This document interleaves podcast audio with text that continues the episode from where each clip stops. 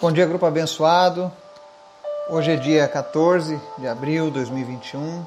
Mais um dia que o Senhor preparou para as nossas vidas. Mais um dia onde nós temos a oportunidade de aprender, de crescer e de evitar aquilo que pode nos levar à condenação.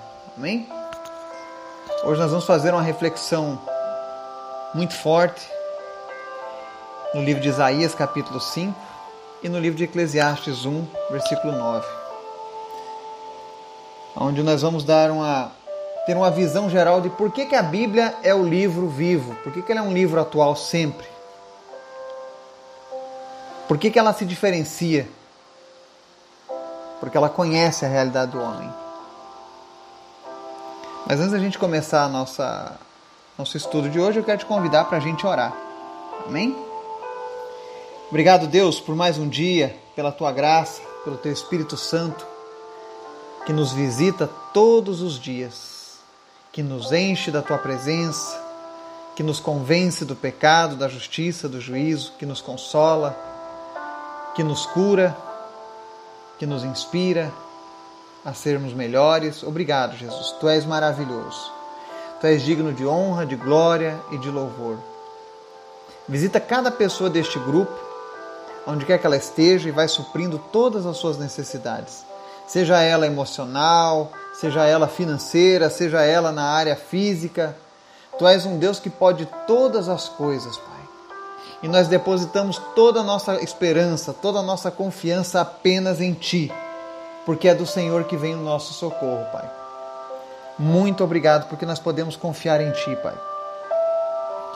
Eu peço que o Teu Espírito Santo esteja agora tocando corações, mentes, trazendo cativo todo pensamento ao teu trono.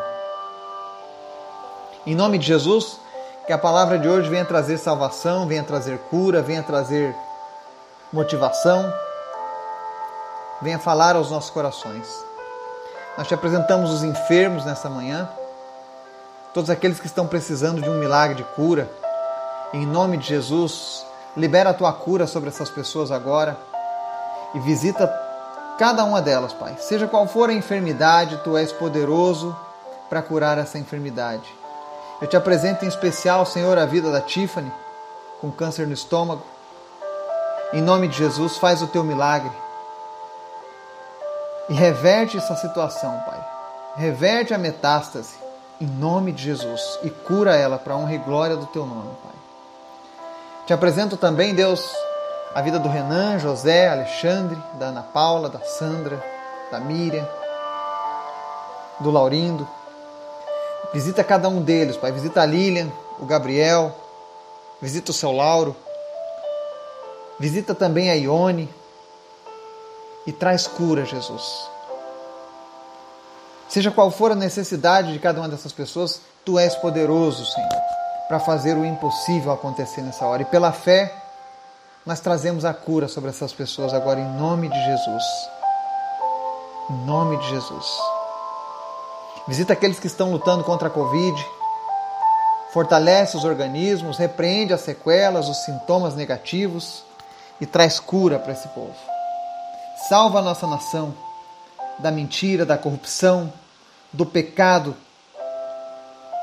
que a cada geração continua fazendo mais e mais estrago no nosso povo na mente das nossas crianças. Protege, Deus, as nossas crianças. Protege, meu Deus, os relacionamentos. Senhor, repreende essa onda de divórcios, repreende essa onda de fim de casamentos, de relacionamentos. Porque se as pessoas soubessem o problema que isso vai causar nas próximas gerações, por essa falta de coragem de enfrentar o problema, de, de corrigir os seus problemas, então nós te pedimos em nome de Jesus, visita os casamentos que estão com problema nesse dia hoje e dá sabedoria, dá maturidade, dá entendimento para que essas pessoas batalhem, busquem o Senhor nos seus relacionamentos. Repreende, Deus, essa tentativa do maligno de destruir as famílias, de destruir a, a principal célula da sociedade, que é a família. Tem misericórdia, Pai. Tem misericórdia dessas crianças que têm sido abusadas por padrastos, por madrastas. Meu Deus, em nome de Jesus, traz consciência para essa geração. Desperta essa nossa geração, Pai. Com relação à nossa responsabilidade com as crianças, com os nossos relacionamentos, que nós possamos compreender que aquilo que nós fazemos hoje pode deixar um legado positivo ou negativo. Fala conosco, Pai. Nos desperta cada dia a sermos melhores. Por nós e pelas gerações que virão após a gente. Visita cada pessoa deste grupo e usa cada um com poder, com graça, com sabedoria. Que a tua misericórdia, Deus, venha alcançar cada vida, Pai e nos fazer cada dia melhores na tua presença. É o que nós te pedimos e oramos em nome de Jesus. Amém e amém. Palavra de hoje nós temos aqui Eclesiastes 1:9 que diz assim: O que foi voltará a ser, o que aconteceu ocorrerá de novo, o que foi feito se fará outra vez. Não existe nada de novo debaixo do sol. Amém? Essa é uma passagem que mostra porque a Bíblia é o livro mais atualizado do mundo. Ela é mais atual que o último jornal que foi lançado no último minuto. Porque a Bíblia ela é a palavra de Deus. Ela contém o Espírito Santo de Deus. E ela nos mostra que não existe uma maldição sem causa, não existe ninguém que possa se isentar do seu pecado diante de Deus. E que todas as coisas que acontecem, nós somos relacionalmente conectados ao pecado por conta dessas coisas. Quando Salomão escreveu Eclesiastes, que ele disse que não existia nada novo debaixo do sol, ele falava tanto das coisas boas quanto das coisas ruins, que estão sempre voltando Enquanto o pecado fizer morada nas nossas vidas, enquanto nós não tivermos Deus como o nosso maior objetivo de vida, enquanto, enquanto a nossa vida com Deus não for um, algo de, de, de hábito relacional, de intimidade, algo que seja como respirar para nós, nós nunca vamos conseguir nos desvencilhar dessa desse, dessa função do, do, do problema, do pecado, nos afligindo por completo. Um exemplo que eu quero deixar está lá no livro de Isaías 5. Se você puder, depois leia todo o capítulo 5. Aliás, é uma boa sugestão, todas as vezes que a gente passar o estudo, leia o capítulo todo na íntegra. Não apenas os versículos que eu estou usando aqui como base, mas leia todo. O conhecimento é a chave para que a gente possa servir a Deus de uma melhor maneira, para que a gente possa ser um ser humano melhor. Conhecimento que vem do alto, esse é o conhecimento que faz a diferença. E no Isaías 5 ele está dizendo assim, uma série de ais do Senhor. É o tempo do ai, e ele diz assim: Ai de vocês que adquirem casas e mais casas, propriedades e mais propriedades, até não haver mais lugar para ninguém, e vocês se tornem os senhores absolutos da terra. O Senhor dos Exércitos me disse: sem dúvida, muitas casas ficarão abandonadas, as casas belas e grandes ficarão sem moradores. Uma vinha de dez alqueires só produzirá um pote de vinho, um barril de semente só dará uma arroba de trigo. Ai dos que levantam cedo para embebedar-se e se esquentam com vinho até a noite. Harpas, liras, tamborins, flautas e vinho há em suas festas. Mas não se importam com os atos do Senhor, nem atentam para a obra que as suas mãos realizam. Portanto, o meu povo vai para o exílio por falta de conhecimento. A elite morrerá de fome e as multidões de sede. Por isso, o Sheol aumenta o seu apetite e escancara a sua boca. Para dentro dele descerão o esplendor da cidade e sua riqueza, o seu barulho e os que se divertem. Por isso o homem será abatido, a humanidade se curvará e os arrogantes terão que baixar os olhos. Mas o Senhor dos Exércitos será exaltado em sua justiça. O Deus Santo se mostrará santo em sua retidão. Então ovelhas pastarão ali como em sua própria pastagem, cordeiros comerão nas ruínas dos ricos. Ai dos que se prendem à iniquidade com cordas de engano, e ao pecado com cordas de carroça, e dizem que Deus apresse a realização com cordas, que Deus apresse a realização de sua obra para que a vejamos, que se cumpra o plano do Santo de Israel para que o conheçamos. Ai dos que chamam ao mal bem e ao bem mal, que fazem das trevas luz e da luz trevas, do amargo doce e do doce amargo. Ai dos que são sábios aos seus próprios olhos e inteligentes em sua própria opinião. Ai dos que são campeões em beber vinho e mestres em misturar bebidas. Dos que por suborno absolvem o culpado, mas negam justiça ao inocente.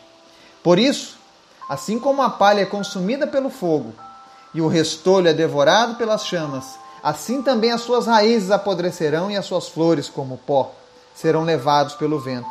Pois rejeitaram a lei do Senhor dos Exércitos, desprezaram a palavra do Santo de Israel. Amém? Eu sei que é uma palavra muito dura, é uma sentença terrível de Deus para o seu povo,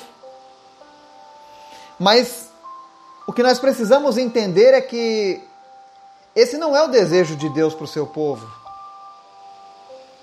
Pelo contrário, o desejo de Deus é que, é que seu povo viva em justiça, viva em santidade, viva debaixo do seu cuidado, viva debaixo do seu amor. Mas a palavra diz que essas pessoas aqui, nesse exemplo que nós estamos lendo aqui no livro de Isaías, e apesar de ele ter sido escrito há há cerca de 2.700 anos atrás, mais ou menos, vale a gente notar que tudo que está sendo dito, esses costumes, esses problemas, é algo que nós estamos vendo hoje nos nossos dias. Pessoas que se levantam cedo para se embebedar e esquentam o vinho até a noite. Será que isso só existiu naquela época? lavouras que não produzem o suficiente, pessoas ricas partindo e deixando suas mansões abandonadas. Gastaram sua vida, gastaram sua saúde, gastaram a sua bondade em favor de benefício próprio, de alcançar, de conquistar e se esqueceram de Deus. Eu não estou dizendo que você não deve almejar uma vida melhor, não é isso que a Bíblia diz. A Bíblia diz que nós devemos buscar o melhor e que nós, por uma promessa de Deus, somos prometidos a receber o melhor dessa terra. Mas o melhor dessa terra sempre estará com Cristo. Pode ser uma casinha de barro, de pau a pique, mas se estiver com Cristo, com certeza será a melhor moradia dessa casa. E é isso que o povo de Israel não entendia. E é isso que as pessoas dos nossos dias não compreendem. Então ele diz aqui também das pessoas que fazem festa o dia todo. Mas não se importam com, a, com os atos do Senhor. Celebram uma série de coisas. Mas continuam avessos ao, ao Deus que, serve, que eles servem. Ao Deus que os chamou, ao Deus que criou todas as coisas. Então nós vemos que Israel, quando ela foi mandada para o seu exílio, ela foi mandada por conta dos seus erros, dos seus pecados. E o principal pecado de Israel foi a falta de conhecimento. Verso 13: Portanto, o meu povo vai para o exílio por falta de conhecimento. Todas aquelas festas que eles faziam, o esplendor da sua cidade, suas riquezas, tudo isso foi para o Sheol, ou seja, foi para o lugar dos mortos. Porque os homens foram abatidos e a humanidade teve que se curvar. Eu sei que quando nós olhamos episódios da história de genocídios e tantas coisas ruins, ainda assim nós não podemos culpar a Deus. Porque o desejo de Deus era que isso não acontecesse. Mas os homens se entregam às suas vaidades. Os homens se entregam ao pecado. Porque olha o que diz o verso 16: Mas o Senhor dos exércitos será exaltado em sua justiça. O Deus Santo se mostrará santo em sua retidão. Não importa o que aconteça na humanidade, na história, quão catastrófico seja, Deus continuará sempre sendo santo. Deus continuará sempre sendo justo. Deus jamais vai castigar alguém injustamente. Deus jamais vai permitir que o pecado que te aflige seja feito de uma maneira injusta. Se hoje nós sofremos por conta do pecado, se hoje nós sofremos por conta da nossa desobediência, é uma culpa inteiramente nossa. E basta que a gente deseje servir a Deus para que essa situação se transforme nas nossas vidas. Se você quiser mudar a sua vida, se você disser assim, eu não aguento mais o sofrimento, eu não aguento mais a dor, eu não aguento mais, o poder está em Cristo Jesus. Quando ele veio nessa terra, entregou a sua própria vida, o objetivo dele era que o homem pudesse se reconciliar com Deus novamente, que o homem pudesse se livrar do fardo do pecado, pagasse a dívida que era impagável. Então, qualquer pessoa que quiser se livrar do peso dessa condenação por conta do pecado, basta que ela entregue a sua vida a Deus. Comece a andar com Deus. Mas o verso 18 e 19 diz assim, ó: Ai dos que se prendem à iniquidade com cordas de engano, e ao pecado com cordas de carroça.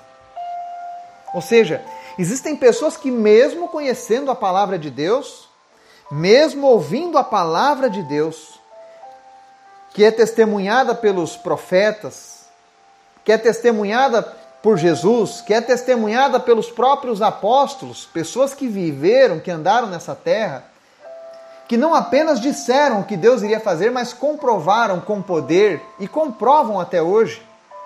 Nós lemos na Bíblia que Jesus cura e nós temos visto pessoas sendo curadas no nosso grupo. Nós vimos que Jesus salva e temos pessoas que já possuem a alegria da salvação nos seus corações. Então, como eu posso me voltar contra todas essas coisas e dizer que isso não é verdade? Mas a palavra diz que existem pessoas que se prendem à iniquidade com cordas de engano, ou seja, elas querem ser enganadas. Porque por enquanto ela, ela ainda está num estado de comodidade com o seu pecado. E a Bíblia diz que se prende ao pecado com cordas de carroça. Ou seja, ela está atada pelo pecado. Ela não consegue fazer nada se não for conduzida pelo seu próprio pecado.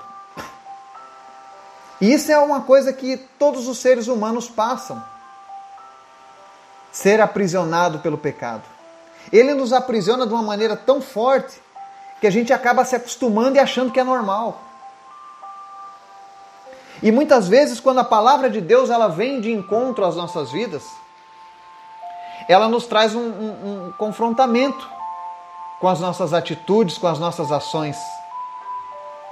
Ou seja, ela coloca de um lado esquerdo uma tabela e do lado direito outra e ela começa a comparar. Isso é o que Deus quer e isso é o que você está fazendo. E quando nós chegamos nesse ponto, muitas pessoas optam em não prosseguir com Jesus elas decidem no seu coração: não, eu continuarei aonde eu estava. Eu estou bem até. Eu entendo, mas eu estou bem como eu estou. Mas o problema do pecado é esse. Israel se confiou. Israel era um povo que tinha uma religião, tinha uma história, tinha um orgulho, tinha uma tradição, tinha, uma, tinha, um, tinha todo um pano de fundo. Daquele povo saiu Moisés, Abraão, Jacó, e eles se confiavam nisso. Várias vezes a história mostrou que o pecado de Israel, a obstinação de Israel, fez eles sofrerem, mas eles continuavam iludidos pelo pecado. E o problema do pecado é esse: ele te ilude de tal maneira que, quando você menos espera, não existe mais saída apenas a condenação eterna. E olha como é interessante, o verso 19 diz assim: ó. No 18 ele diz que as pessoas se prendem ao, ao, à iniquidade com cordas de engano e ao pecado com cordas de carroça. Ou seja, as pessoas se acham cômodas no, vivendo no pecado. Mesmo elas conhecendo a verdade, elas ainda querem continuar no pecado. E para que não haja um peso maior na consciência delas, elas dizem no verso 19: Que Deus apresse a realização da sua obra para que a vejamos. Que se cumpra o plano do Santo de Israel para que o conheçamos. Hipocrisia. Hipocrisia. Porque Deus conhece o coração do homem e Deus está dizendo: olha, vocês estão presos pelo pecado. Vocês querem andar sendo guiados pelo pecado e pelas suas iniquidades, mas na sua boca vocês ficam dizendo que querem ver a realização da obra de Deus. Isso é um engano. E aí no verso 20 Deus explica como é que funciona esse engano. Ele diz aqui, ó: Ai dos que chamam ao mal por bem e ao bem mal, que fazem das trevas luz e das luz trevas, do amargo doce e do doce amargo. Nós vivemos a época da inversão dos valores. E muitas vezes, o último recurso para que você continue vivendo dominado pelo pecado, sem sentir peso na sua consciência, vai ser inverter as, as verdades, relativizando as coisas. Aí você vai apelar ah, o que pode ser verdade para você pode não ser verdade para mim, mas a Bíblia diz que Jesus é o caminho, a verdade e a vida, e ninguém vem ao Pai se não for por Ele. Então existe uma verdade absoluta no mundo, sim, e essa verdade é Jesus. Essa verdade é o Verbo que se fez carne, essa verdade está nas Escrituras sagradas. Essa verdade leva eu e você ao céu. Essa verdade ela nos livra da condenação do pecado. Essa verdade ela nos livra de nos curvarmos por arrogância, mas ela nos coloca curvados diante de Deus por amor a Ele, por gratidão a Ele, porque ele demonstrou misericórdia, ele demonstrou paciência, ainda quando nós estávamos no engano, ele já nos amava. Então existem dois tipos de maneiras de se curvar diante de Deus.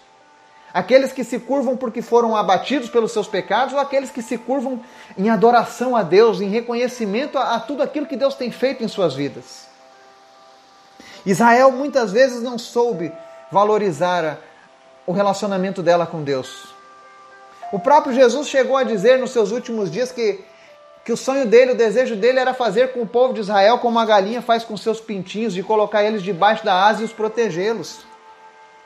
Mas o povo dizia: crucifica-o. O povo se vendeu. Se venderam primeiramente pelo seu orgulho religioso. Depois se venderam por causa dos seus pecados, que eles, eles não suportaram ver a, a luz mostrando as trevas em que eles viviam. E é isso que ele diz aqui: chamam trevas de luz e luz de trevas. Quantas pessoas tentando inverter a verdade, querendo justificar o injustificável. E aí no verso 21 ele diz: Ai dos que são sábios aos seus próprios olhos e inteligentes em sua própria opinião. Nós temos vivido a geração dos Pilatos. Pessoas que se acham muito inteligentes e que querem se isentar dos problemas. Para eles, a resposta mais sábia sempre é lavar as mãos e deixar que as coisas sigam o curso. Mas cuidado! Não seja sábio aos seus próprios olhos, é o que diz Provérbios. Nós devemos temer a Deus. Todas as nossas decisões elas devem ser pautadas no temor a Deus. Será que Jesus estaria de acordo com isso? Ou será que Jesus estaria contrário a isso? Esse é o tipo de questionamento. Aí no verso 22 ele diz: Ai dos que são campeões em beber vinho e mestres em misturar bebidas. Dos que por suborno absolvem o culpado, mas negam justiça ao inocente. Será que nós temos visto isso nos nossos dias? Os valores da justiça sendo alterados? Os inocentes são presos e os culpados são absolvidos, e o fundo de tudo é o pecado, é o suborno, é a falta de vida com Deus. E eu te garanto que se você perguntar para muitos desses juízes que agem de maneira espúria, que agem de maneira enganosa, todos eles são tementes a Deus. Todos eles citam Deus, mas não vivem com Deus. E é isso que o Senhor está nos chamando a atenção. Que nós não venhamos a permitir que as coisas ruins continuem se repetindo no nosso meio. O que foi voltará a ser, e nós estamos vendo. Aquilo que foi profetizado em Isaías para o povo de Israel hoje se cumpre em todas as nações do mundo. E não é uma punição divina, mas é resultado das, das, dos povos viverem longe de Deus, de ignorarem Deus, de quererem apenas as mãos de Deus, mas não um relacionamento com Deus.